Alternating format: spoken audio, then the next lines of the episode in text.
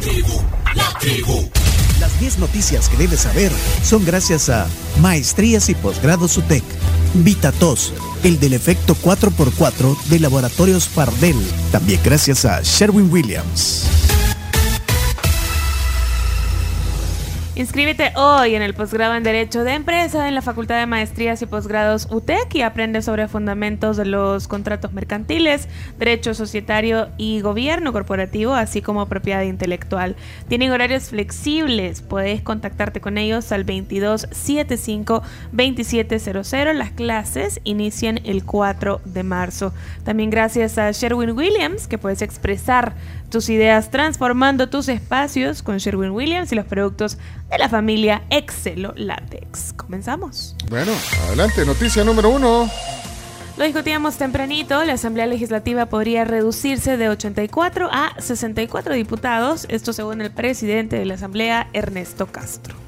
A las puertas de una campaña electoral en el territorio nacional hacia los comicios de 2024, el presidente de la Asamblea Legislativa, Ernesto, Ernesto Castro, anunció ayer que su fracción se encuentra estudiando la posibilidad de reducir el número de diputados que podrían ser electos. Y también el número de municipios, ¿no?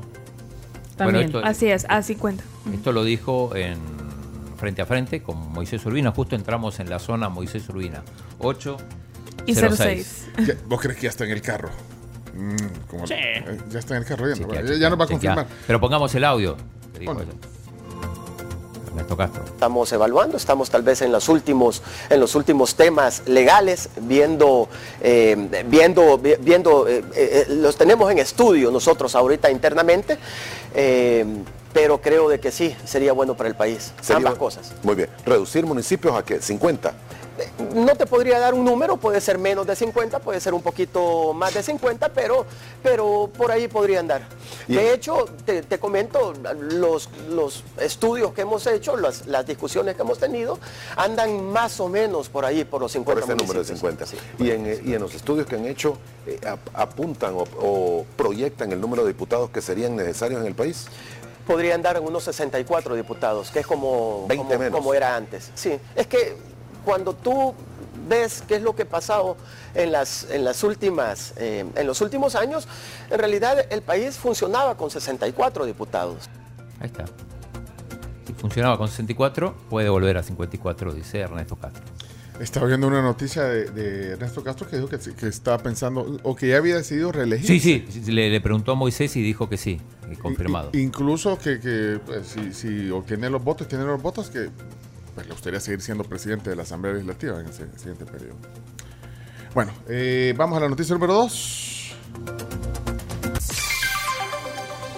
Buena noticia para muchos. Precios de combustibles bajan entre 26 y 02 centavos a partir de hoy. Portada de Diario El Mundo. Sí, la Dirección General de Energía, Hidrocarburos y Minas informó sobre una baja en los precios de la gasolina superior, regular y diésel de entre 26 centavos para el caso del diésel y 2 centavos a partir de hoy martes y estará vigente para los próximos 15 días. Bueno, eh, bajo un poquito pues. Sí, la superior estará a un costo de 4.49, regular 4.28 y diésel 4.34. El más significativo para el diésel, que ya estaba creo que casi en 5 dólares. Noticia número 3. Condiciones para implementar el ferry entre El Salvador y Costa Rica están dadas. Solo falta confirmar que sea rentable. Eso lo dijo Silvia Cuellar, la directora de Coexpo. Ayer estuvo aquí en el programa. Eh, están afinando los detalles, dijo, de que sea rentable para el operador, identificado como Baja Ferry, que está basado en Baja California. Aquí hay, algo de lo que dijo. Sí, sí.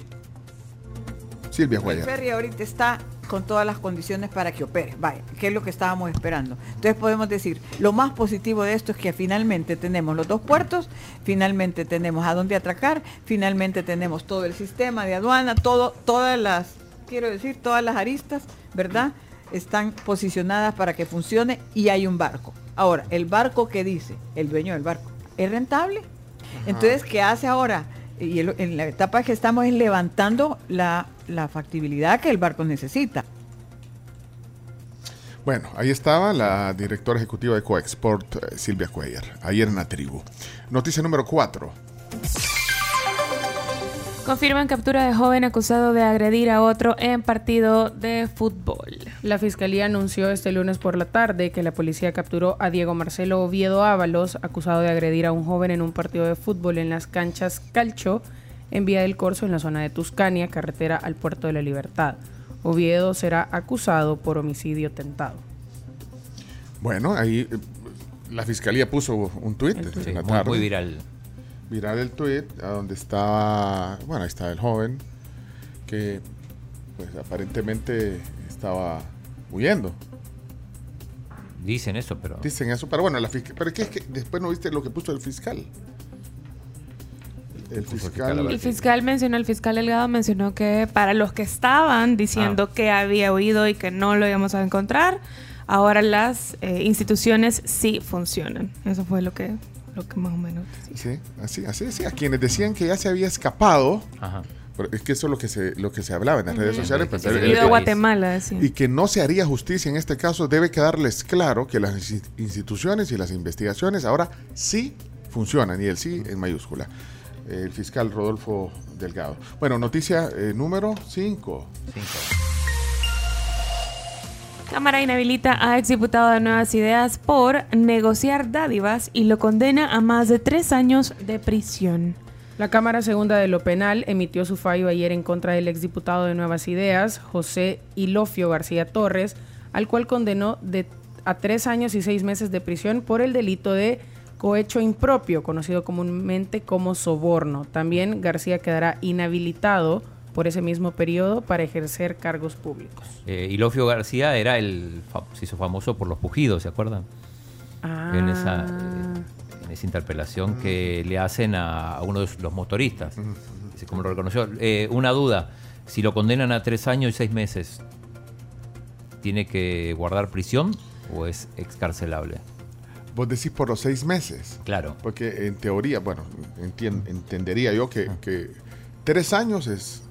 O sea, puedes pagar Sí. eh, sin ir a la cárcel, puedes pagar de, de alguna otra manera. Exacto. eh, trabajo. Servicio comunitario, comunitario, ajá. como se le Pero conoce. como es tres años seis meses, Sí. Ah, Y la otra cosa es que eh, no sé si está presente, creo que está. Que, no llegó ayer a la, a la- Ajá. a la audiencia del fallo. Bueno, alguien, algún abogado que responda ahí. Eh, vamos a la noticia número seis. Seis. La Comisión Legislativa aprueba dictamen para evitar que feminicidios prescriban. Con votos de Nuevas Ideas, Arena y FMLN, la Comisión de la Mujer e Igualdad de Género de la Asamblea Legislativa aprobó ayer dos dictámenes de forma al Código Procesal Penal y a la Ley Especial Integral para una vida libre de violencia para la mujer, para que el delito de feminicidio no prescriba. Eh, tenemos un audio de Marcela Pineda en su intervención en esta comisión de la Asamblea Legislativa. Y creo que precisamente hablar y de manera clara abordar toda esta temática en esta comisión precisamente también nos ayuda a empezar a eliminar aspectos culturales. Hay personas que todavía siguen peleando y dicen desigualdad porque es feminicidio, homicidio. Son, son cosas culturales que nos han ido pasando factura, pero creo yo que estamos en un momento eh, coyuntural en el que también nos ayuda a nosotros a desnaturalizar ciertos patrones que como sociedad hemos ido incluyendo. No es eh, desigualdad eh, hacer este tipo de reformas. No se trata eh, de que va a haber homicidio, feminicidio. Son dos eh, figuras jurídicas diferentes eh, que buscan específicamente tratar casos diferentes. A un hombre lo pueden matar por asaltar, pero a una mujer te pueden matar porque son mujer. Bueno, Marcela Pineda, diputada de Nuevas Ideas. Noticia número Siete. Siete. Protección Civil evalúa infraestructuras ante amenazas por sismos. La Dirección de Protección Civil evalúa los edificios del país con el propósito de determinar posibles fallas ante amenazas sísmicas. Eh, quiero ir al director de Protección Civil. Sí, porque dice, o sea, a ver cómo lo interpretan ustedes, pero como diciendo, bueno, en cualquier momento se viene un terremoto acá, ya ha pasado demasiado tiempo.